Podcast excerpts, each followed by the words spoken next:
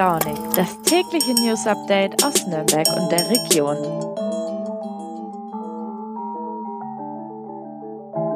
Guten Morgen, liebe Leute. Schön, dass ihr auch heute wieder reinhört in Früh und Launig an diesem Donnerstag, den 11. August. Diese Woche hat übrigens ein sehr alter Bekannter Geburtstag, mit dem vermutlich viele von uns schon einmal zu tun hatten. Ein runder Geburtstag ist es auch gleich noch, 125 Jahre. An dieser Stelle habt ihr es vielleicht erraten, ich spreche nicht wirklich von einer Person, sondern von einer Erfindung. In einem Labor bei Wuppertal wurde im August 1897 das erste Mal chemisch reine Acetylsalicylsäure hergestellt, besser bekannt unter dem Namen Aspirin. Für die Schmerzmedizin war das damals ein entscheidender Durchbruch. Mittlerweile gibt es deutlich bessere Schmerzmedikamente. Der Wirkstoff wird aber immer noch eingesetzt, um die Blutgerinnung zu verhindern, beispielsweise nach Herzinfarkten und Schlaganfällen. Wenn es schnell gehen muss, wird das Medikament dann auch schon mal direkt gespritzt. Und wie wichtig es ist, dass solche Notfälle schnell behandelt werden, das zeigt auch ein Vorfall im Landkreis Erlangen-Höchstadt. 30 Minuten dauerte es dort, bis ein Notarzt vor Ort eintraf. Welche Schwächen im ländlichen Rettungssystem dafür verantwortlich waren, das hört ihr gleich im Podcast. Vorher sprechen wir aber noch über das Projekt J8 in Nürnberg. Acht Mieter und Mieterinnen möchten dort ihr Wohnhaus freikaufen. Und zuletzt geht es heute in Früh und Launig darum, wie man mit seinen Fehlern richtig umgehen sollte.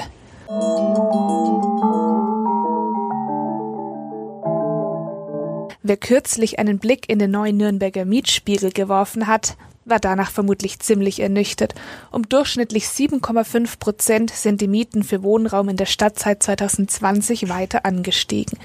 Gerade für Geringverdiener, Arbeitssuchende, Auszubildende oder für Studierende bedeutet das große Sorgen bei der Suche nach bezahlbarem Wohnraum.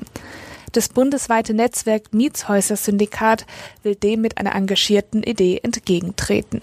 Wohnimmobilien werden von denjenigen freigekauft, die in ihnen leben. Die Bewohner zahlen denn nur noch so viel Miete, wie für die Finanzierung notwendig ist. Mietsteigerungen um des Gewinns willen soll es so nicht mehr geben. In Nürnberg war das Konzept erst kürzlich mit dem Krähengarten in Gostenhof erfolgreich. Gerade eben läuft der zweite Versuch. Der Hausverein J8 will sein Wohnhaus in St. Johannes erwerben. Die Eigentümerin ist auch damit einverstanden. Doch nun gibt es für die Mitstreiter und Mitstreiterinnen des Vereins eine gewaltige Hürde, weiß meine Kollegin Nauben Guyen. Die Mieter und Mieterinnen der Julienstraße 8 in Nürnberg wollen als Verein ihr Haus gewissermaßen freikaufen. Wie genau soll das denn funktionieren? Die Mieter gründen eine GmbH. Diese GmbH, da sind Gesellschafter erstens mal die Mieter und äh, zweitens das Mietshäuser-Syndikat. Wer kein Mieter mehr ist in der Julienstraße 8, der tritt aus ein neuer Mieter tritt ein. Diese Mieter haben bei dem äh, Mietobjekt, bei äh, der Immobilie total das Sagen.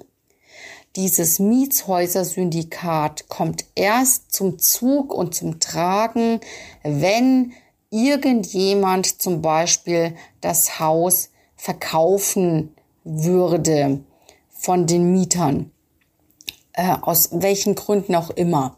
Da würde das Syndikat dann sagen, nein, da ähm, stimmen wir nicht äh, zu.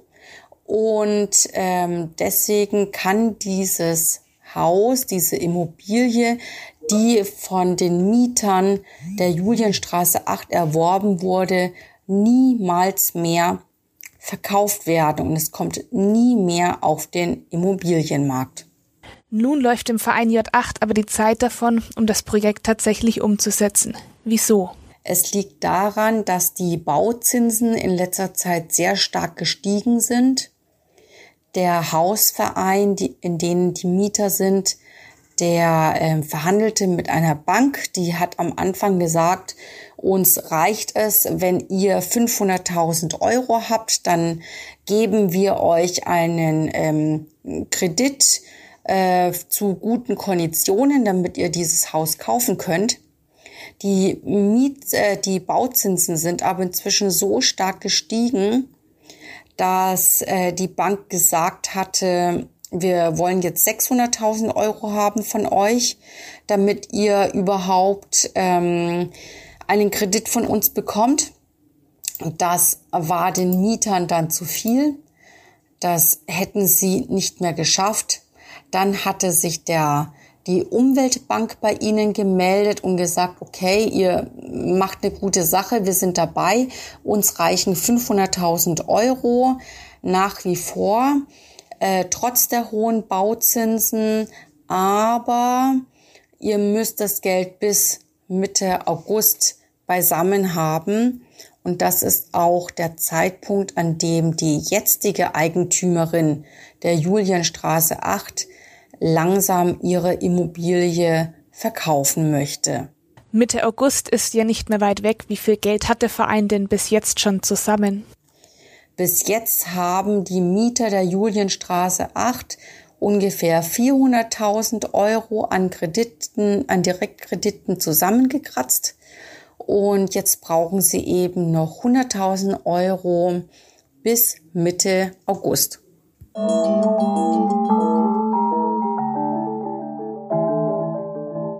Eigentlich ist die Sache klar geregelt. Nach einem Notfall soll es in Bayern nicht länger als zwölf Minuten dauern, bis ein Rettungswagen oder Notarzt eintrifft. Immerhin sinkt bei akuten gesundheitlichen Problemen die Überlebenschance mit jeder Minute. Doch als vor einigen Tagen in Lonnerstadt bei Höchstadt ein Mann mit Herzversagen zusammenbrach, da dauerte das alles viel länger. Der Patient, so viel sei gleich verraten, überlebte. Zu verdanken hat er das dem engagierten Einsatz von Rettungsleitstelle, Freiwilliger Feuerwehr und örtlichem Arzt. Ohne deren Unterstützung hätte er aber wohl keine Chance gehabt, denn der Notarzt selbst war erst rund 30 Minuten nach dem Herzstillstand da. Als an diesem Abend um 23.18 Uhr nämlich der Notruf einging, war das Rettungsteam aus Höchstadt schon in einem anderen Einsatz gebunden. Ein zweites Rettungsteam stand in der Stadt nicht zur Verfügung und daher musste dann der Rettungswagen aus Schlüsselfeld anrücken. Selbst im besten Fall kann der aber erst nach etwa 20 Minuten Fahrzeit in Lonnerstadt ankommen.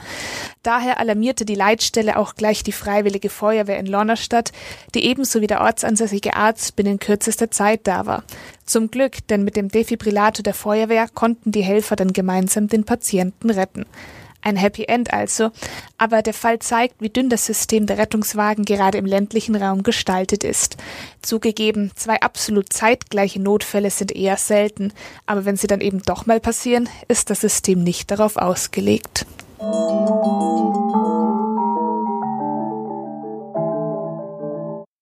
Wann habt ihr das letzte Mal einen richtig blöden Fehler gemacht? Vielleicht habt ihr die Nerven verloren und einem Familienmitglied im Streit eine Beleidigung in den Kopf geworfen. Oder ist euch auf Arbeit ein Fauxpas passiert, der Kollegen Schwierigkeiten bereitet hat? Fehler passieren und die Welt geht, zumindest außerhalb von Marvel-Filmen, darin zumeist nicht zugrunde. Aber umgekehrt kann man eben auch nicht jeden Fehler einfach weglächeln. Manchmal gehört dazu mehr, nämlich eine ehrliche Entschuldigung. Meine Kollegin Vanessa Neuss hat mit einer Psychologin darüber gesprochen, wie man das richtig macht. Hi Vanessa, gleich zu Beginn. Was gehört denn alles zu einer vollständigen Entschuldigung? Genau, also eine vollständige Entschuldigung schaut eigentlich so aus, dass man sich erstmal den Fehler selber eingestehen muss, dann irgendwie einen Ansatz vorbringen muss, wie es in Zukunft besser laufen kann und dann natürlich ein konsistentes Verhalten äh, nach der Entschuldigung. Also praktisch wenn man sagt, ich möchte das und das in Zukunft besser machen, dann sollte das natürlich auch so sein und man sollte das auch sehen am Gegenüber. Nur dann, wenn diese drei Faktoren eigentlich äh, erfüllt sind, kann man von einer vollständigen Entschuldigung sprechen. Genau dieser Schritt, sich den Fehler einzugestehen, das ist ja oft der schwerste, oder? Genau, der erste Schritt ist eigentlich schon das Schwerste, also den Fehler einzugestehen. Und äh, Maike Braun, mit der ich da gesprochen habe von der FAU, meint eben, dass es äh, die kognitive Dissonanz ist. Also übersetzt, das, was ich tue und das, was ich sein möchte, passt nicht zusammen. Also Menschen fällt es schwer, gerade wenn sie eben das Selbstbild haben, dass sie keine Fehler machen, äh, sich dann, wenn sie doch einen Fehler gemacht haben, diesen überhaupt einzugestehen.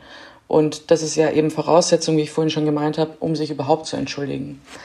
Und da passiert es dann eben oft, dass so Verteidigungsmechanismen in Kraft treten, die sich zum Beispiel darin äußern können, dass man irgendwie Fakten verdreht, dass man das Gegenüber attackiert oder die Schuld irgendwie auf Umstände oder auf andere Personen schiebt.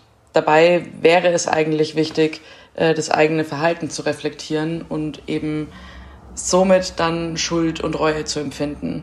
Sehr oft werden ja Menschen, die in der Öffentlichkeit stehen, zum Beispiel Politiker, auf den Grundsatz getrimmt, ich bin dafür verantwortlich, was ich sage, nicht dafür, was du verstehst. So wirklich sinnvoll ist das aber nicht, oder? Nee, also wie du sagst, es ist natürlich gar nicht sinnvoll, weil das irgendwie auch impliziert, dass wir gar nicht wirklich verstehen, was der Fehler ist. Also jetzt gerade, wenn man davon ausgeht, dass sich irgendwie ein Unternehmen für einen Fehler entschuldigt oder eine in der Öffentlichkeit stehende Person, dann ähm, ebenso Formulierungen, wie du auch gerade meintest, so, ja, ich bin dafür verantwortlich, was ich sage, nicht dafür, was du verstehst oder es tut uns leid, dass die Gefühle einiger Menschen verletzt wurden. Daran sieht man, dass der erste Schritt wieder eigentlich nicht äh, stattgefunden hat. Also wenn ich einen Fehler wirklich mir eingestehe, dann entschuldige ich mich nicht dafür, dass jemand verletzt wurde, sondern dann entschuldige ich mich für mein Verhalten. Und ähm, also Maike Braun sagte auch, so ist eine Entschuldigung natürlich nicht wirksam. Und es ist eben oft zu beobachten, dass es passiert, wenn sich Mehrheiten über Minderheiten stellen. Eine Entschuldigung hängt ja immer eng mit dem Verzeihen des Gegenübers zusammen. Kannst du das erklären? Richtig, ja, weil eine Entschuldigung ist eigentlich nur vollendet, wenn das Gegenüber dann auch tatsächlich verzeiht. Und da ist es tatsächlich auch nochmal wichtig, vielleicht herauszustellen, dass man im Prinzip nur um Entschuldigung bitten kann. Also wenn man sich bei jemandem entschuldigt, dann äh, bittet man um Verzeihung. Da ist es tatsächlich ähnlich wie den Schritt zu machen, sich überhaupt zu entschuldigen. Da ist auch diese ja, kognitive Dissonanz irgendwie mit am Start. Also Menschen mit größerem Selbstwertgefühl, die sich irgendwie nah sind und, und ein gutes Selbstbild haben, denen fällt es leichter zu verzeihen. Ja, entschuldigen ist nicht immer einfach, verzeihen aber auch nicht. Gerade wenn uns etwas sehr verletzt hat, hadern wir oft lange.